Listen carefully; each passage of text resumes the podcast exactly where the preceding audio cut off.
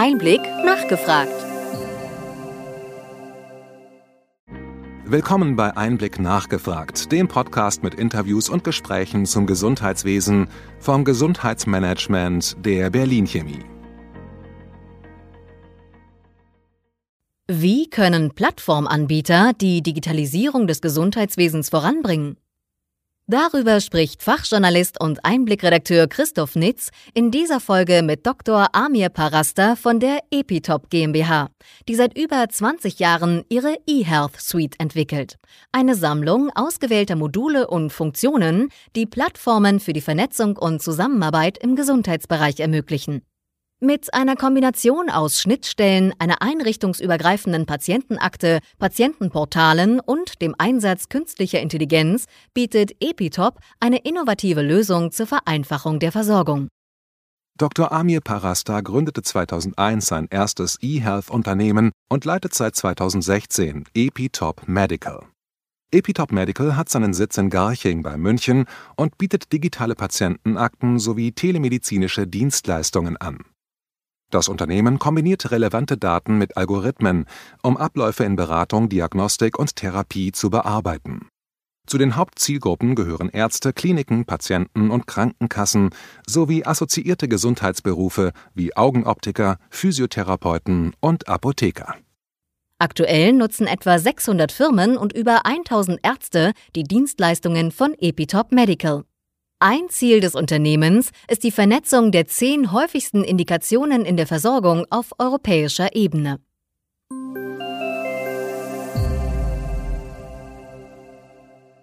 Schönen guten Tag, Herr Dr. Parasta. Schön, dass Sie Zeit für den Einblick-Podcast gefunden haben. Hallo, ja, freue mich auch. Ihr Unternehmen, die Epitop GmbH, ist ja gewissermaßen ein Pionier, was äh, mit der eHealth Suite seit 20 Jahren angeht. Äh, Sie sind da äh, aktiv und äh, bieten einrichtungsübergreifende Patientenakten, Patientenportale und anderes an. Zurzeit wird viel über Digitalisierung in Deutschland gesprochen und deshalb wollte ich von Ihnen hören, wie schätzen Sie die Entwicklung rund um die Digitalisierung aktuell ein? Weites Feld. Spannende Frage. Ähm, prinzipiell ist es ja gut, dass viel vorangeht, muss man ganz ehrlich sagen. Es ist auf der einen Seite angenehm, dass wirklich was passiert und dass es immer wieder ein Thema ist.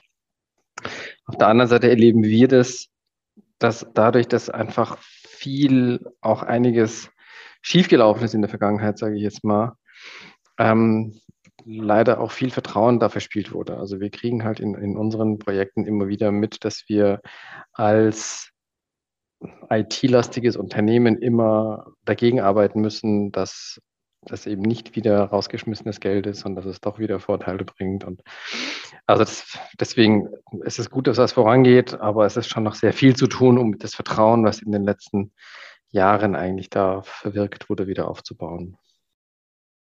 Kommen wir doch nochmal konkret zu den äh, Gesetzesinitiativen, die gerade in der Pipeline sind. Konnten Sie sich damit beschäftigen und was ist so Ihre Position als äh, Praktiker? Ja, klar, natürlich, das ist ja ähm, ein Stück weit auch unser Alltag.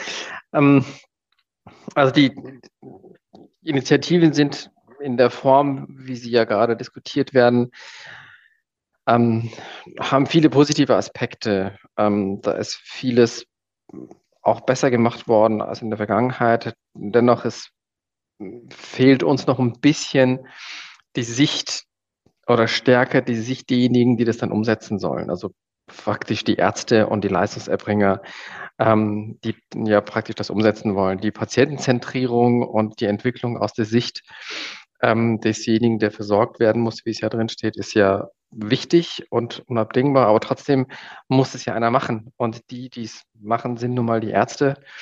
Ähm, und da ist sicherlich noch ein bisschen Luft nach oben. Und das ist ja das vor allem, um das Vertrauen halt wieder aufzubauen, haben wir ja schon das Thema, dass Gesetzesinitiative beschlossen werden. Das werden Themen halt praktisch von oben ähm, beschlossen. Und die Ärzte müssen es umsetzen. Und warum sie das wirklich machen sollten und wo deren Nutzen äh, liegt, ist oft nicht so klar kommuniziert oder einfach nicht da.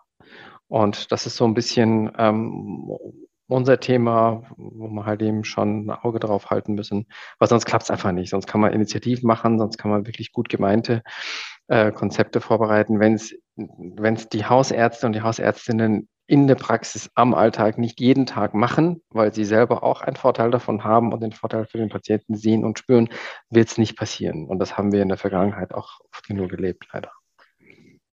Ja, wenn wir zu Nutzerinnen kommen, also zum einen, die Ärzte nutzen ja inzwischen sehr gerne ähm, Terminverwaltungssysteme, Software, äh, wo sich eben die Patientinnen eintragen können und äh, gegebenenfalls auch umbuchen. Äh, da ist eine hohe Akzeptanz, was Digitalisierung mit Nutzwert angeht.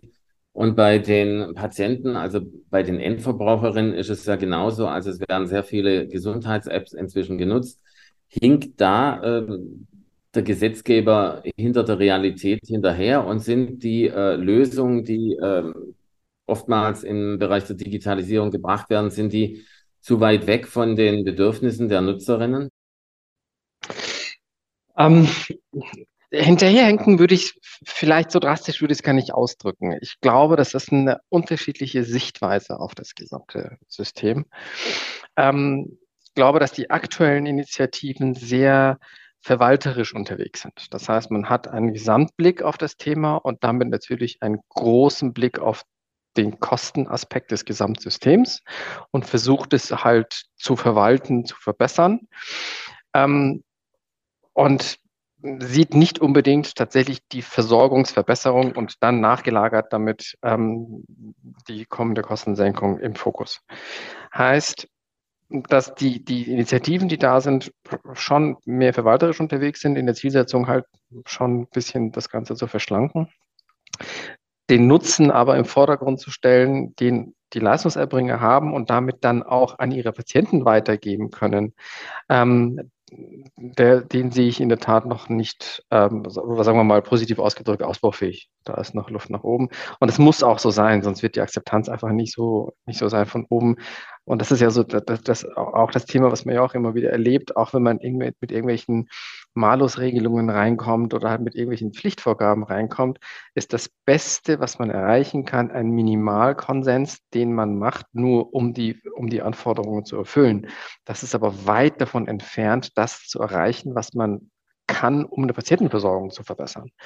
Das heißt, wenn ich wirklich nicht einen Minimalkonsens erreichen will, damit ich ein Häkchen auf meiner Liste machen kann, Agenda erfüllt, sondern wirklich die Versorgung verbessern will, dann muss ich die Motivation auch mitnehmen. Und die Motivation kriege ich durch äh, von oben durch gedrückte Vorgaben nie wirklich gut. Sie bieten, wie ich schon erwähnte, eingangs seit 20 Jahren Ihre eHealth Suite an.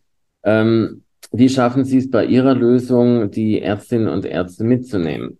Wir reden viel ähm, mit, mit Ärzten und Ärztinnen. Das, wir haben es geschafft, dass wir auf der einen Seite technologisch eine Lösung haben, die zwar standardisiert funktioniert. Das heißt, wir müssen nicht jedes Mal das Rad neu erfinden. Wir haben eine sehr breite Schnittstellenintegrationstiefe. Wir haben ähm, wirklich Möglichkeiten, um Behandlungspfade abzubilden, zu steuern, wirklich auch mit KI-Modellen zu begleiten. Das ist so ein Toolset, womit wir technisch sehr viel können.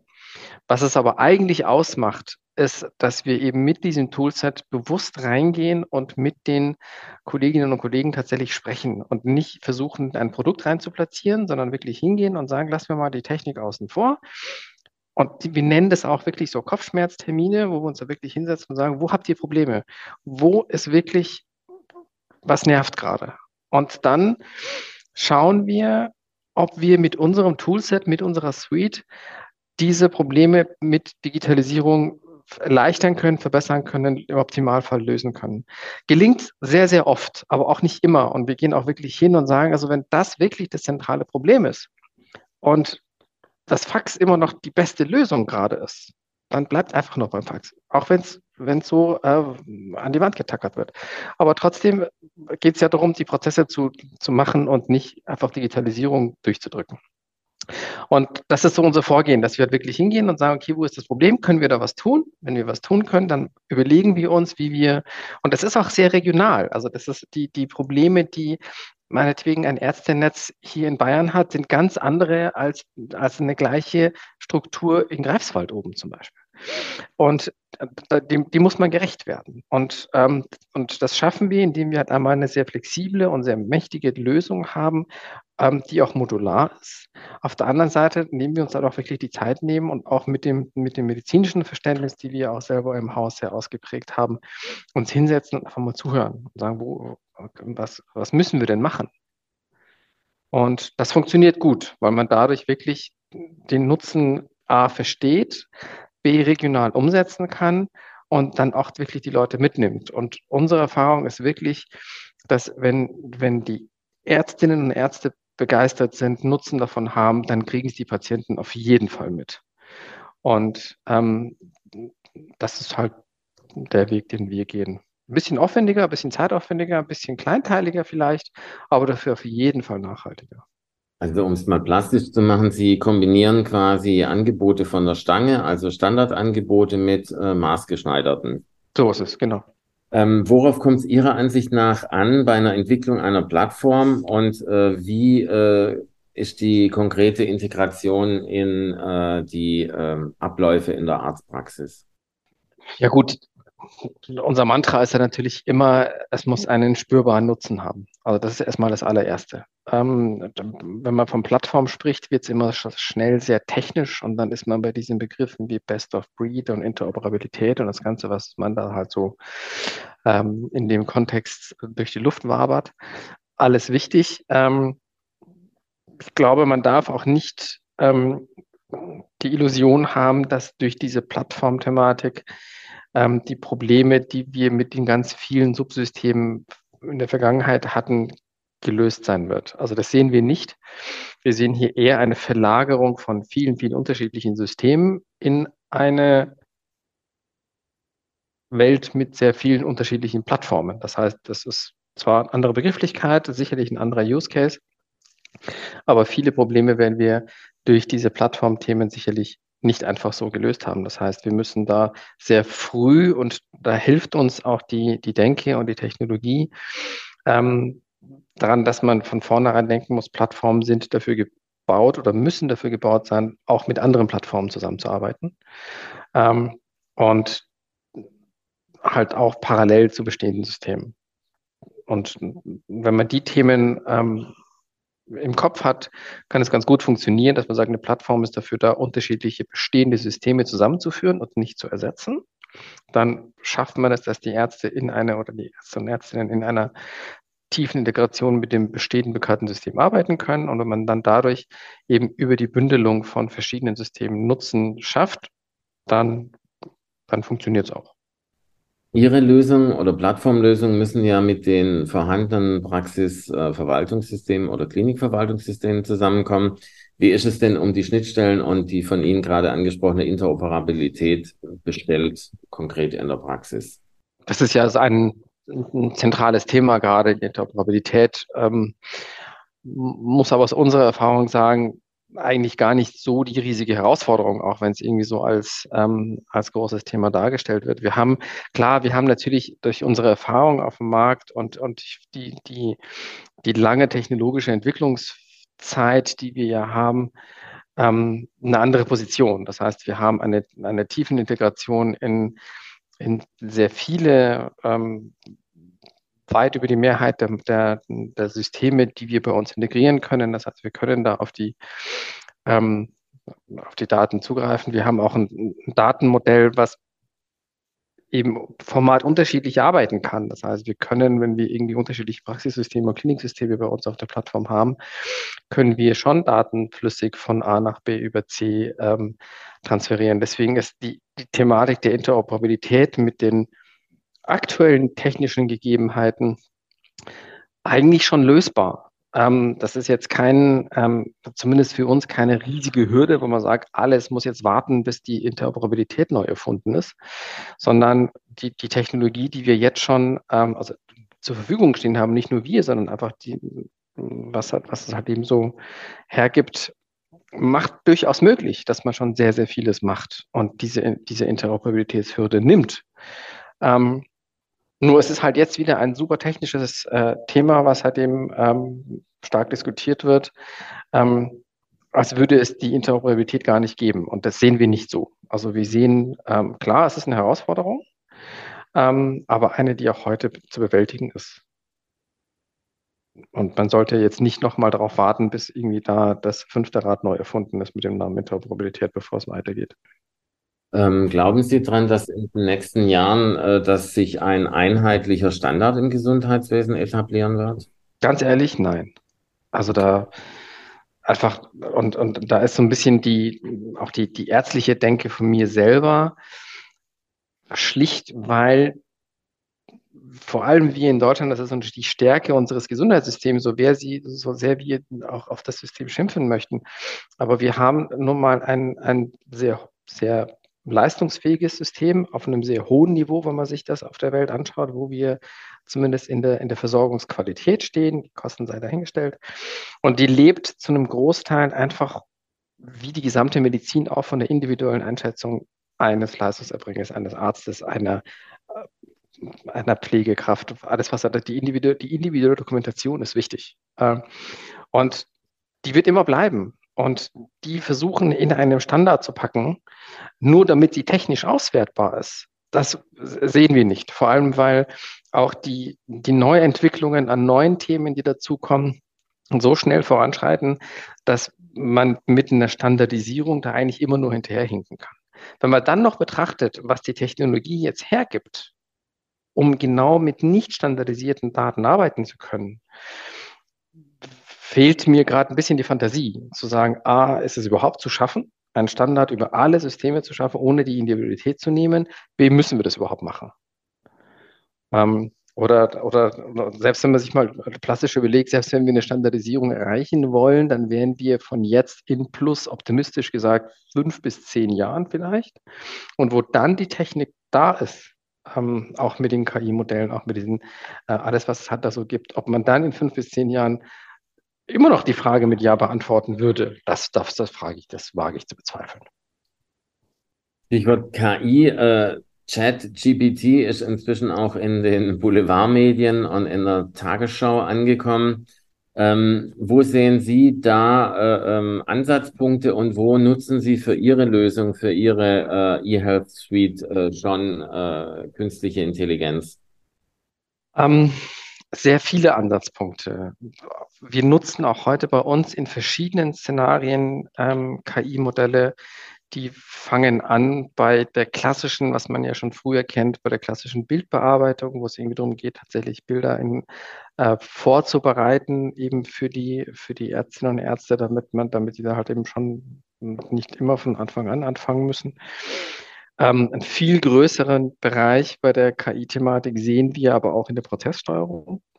Jetzt nicht in der großen Diagnostik in, per se, sondern wenn man irgendwie darum geht, wie kann ich ähm, Patientenbehandlungspfade besser definieren? Wie kann ich ähm, einfach historisch sehen, ähm, welcher Pfad der bessere ist in diesem individuellen Fall? Also das sind ähm, jetzt gar nicht so tief in der Medizin drin, sondern mehr in dem, auf der Metaebene der Versorgung ist wahnsinnig viel ähm, Möglichkeiten zu machen. Sicherlich auch in der Thematik der Interoperabilität, wenn man einfach sagt, wie, welche Informationen kann ich ähm, transferieren, um, umgestalten, damit praktisch die ähm,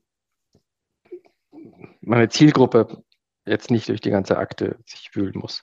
Man muss dann natürlich schon, und das ist ein ganz, ganz großer Punkt, und da, da wird noch viel, ähm, viel diskutiert werden und auch reguliert werden müssen, ist, dass wir vor allem bei diesen generativen KI-Modellen eine wahnsinnige Unschärfe drin haben, was die Informationsaufbereitung angeht.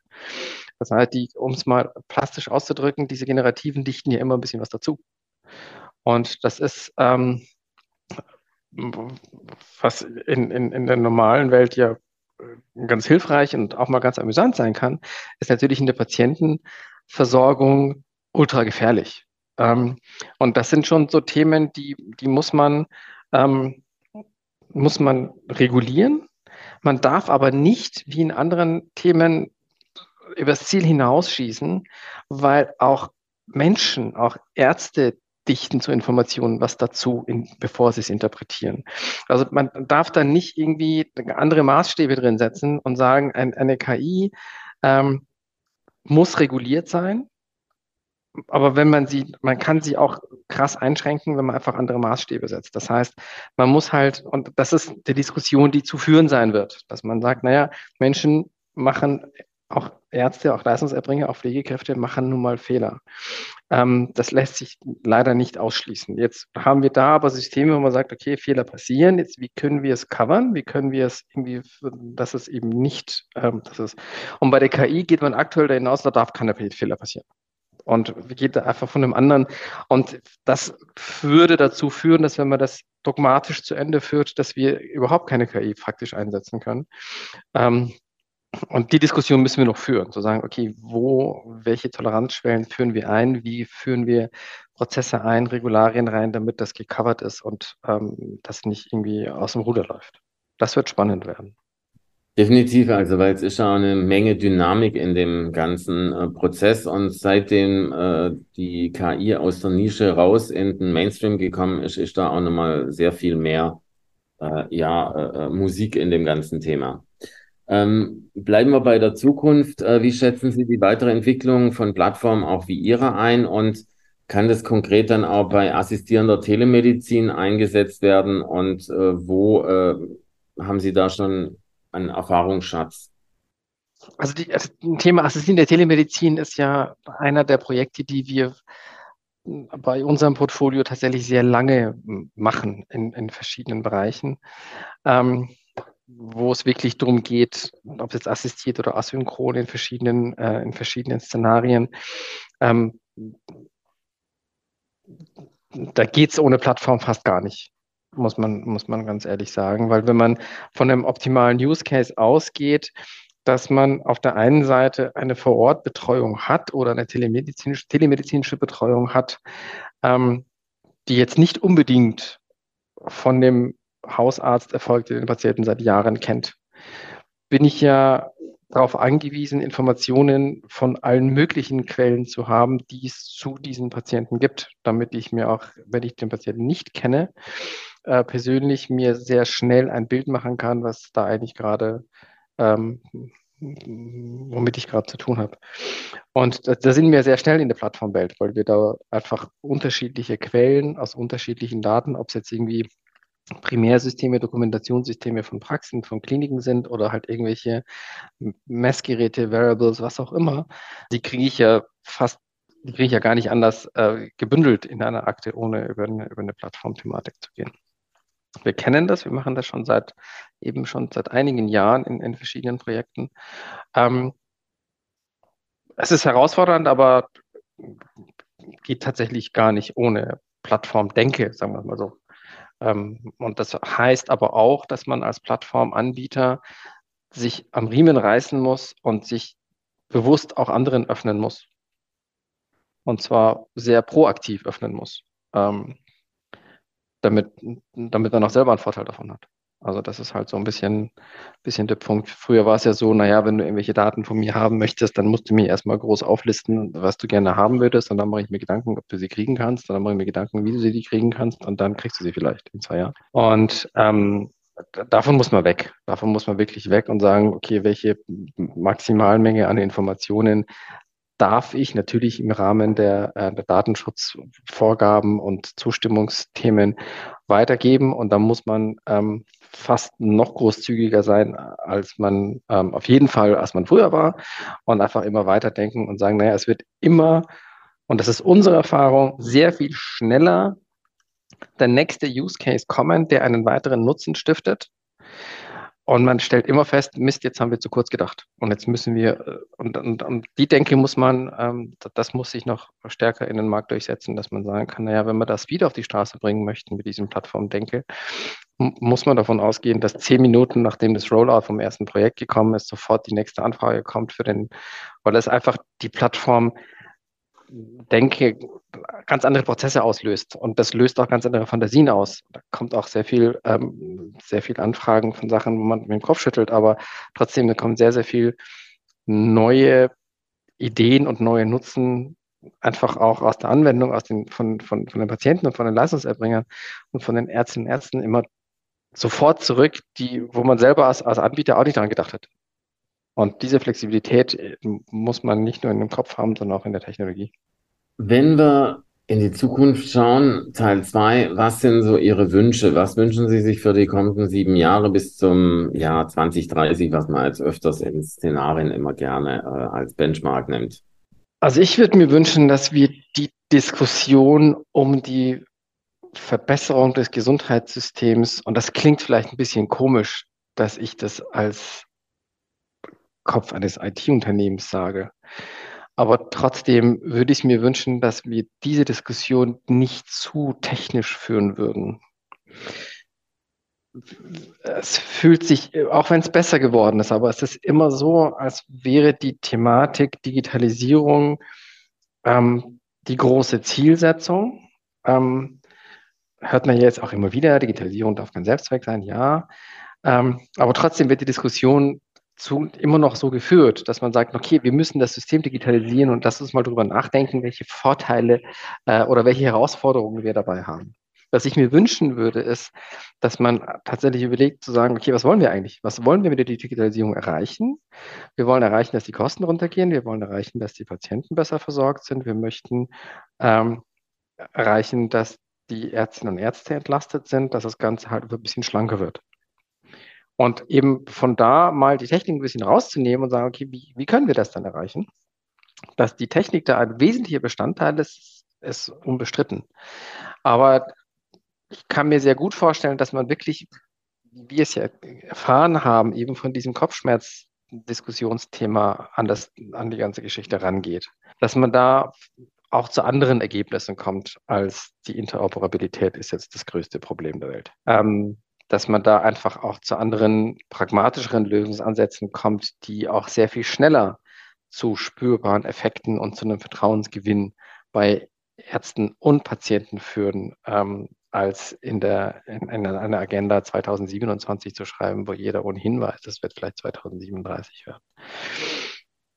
Also das mehr Pragmatismus und tatsächlich mehr ähm, mehr Bodenhaftung in der Denke, sage ich jetzt mal, äh, würde ich mir wünschen. Ich glaube, das würde uns sehr viel schneller, sehr viel weiterbringen. Klar, das ist jetzt nicht, und da ist auch wiederum der Ansicht eines Technologiestandorts aus Deutschland, die, ähm, die halt natürlich den Anspruch hat, zu sagen, naja, bei uns ist alles digital, alles hochtechnologisch, alles overengineert. Ähm, aber so sind wir. Ähm, dass man davon ein bisschen zurückgeht und sagt, naja, aber wir wollen ja Patienten gut versorgen und wir wollen auch nicht unsere Ärzte und Ärztinnen und, und Pflegekräfte verheizen, bis irgendwann einmal die heilige digitale Kuh kommt und die Arbeit abnimmt. Also, das wäre schön. Herr Dr. Parasta, schönen Dank und ich wünsche Ihnen und der Epitop beruflich und privat alles Gute und danke Ihnen nochmals für das Gespräch. Vielen herzlichen Dank, wünsche ich Ihnen auch. Dankeschön.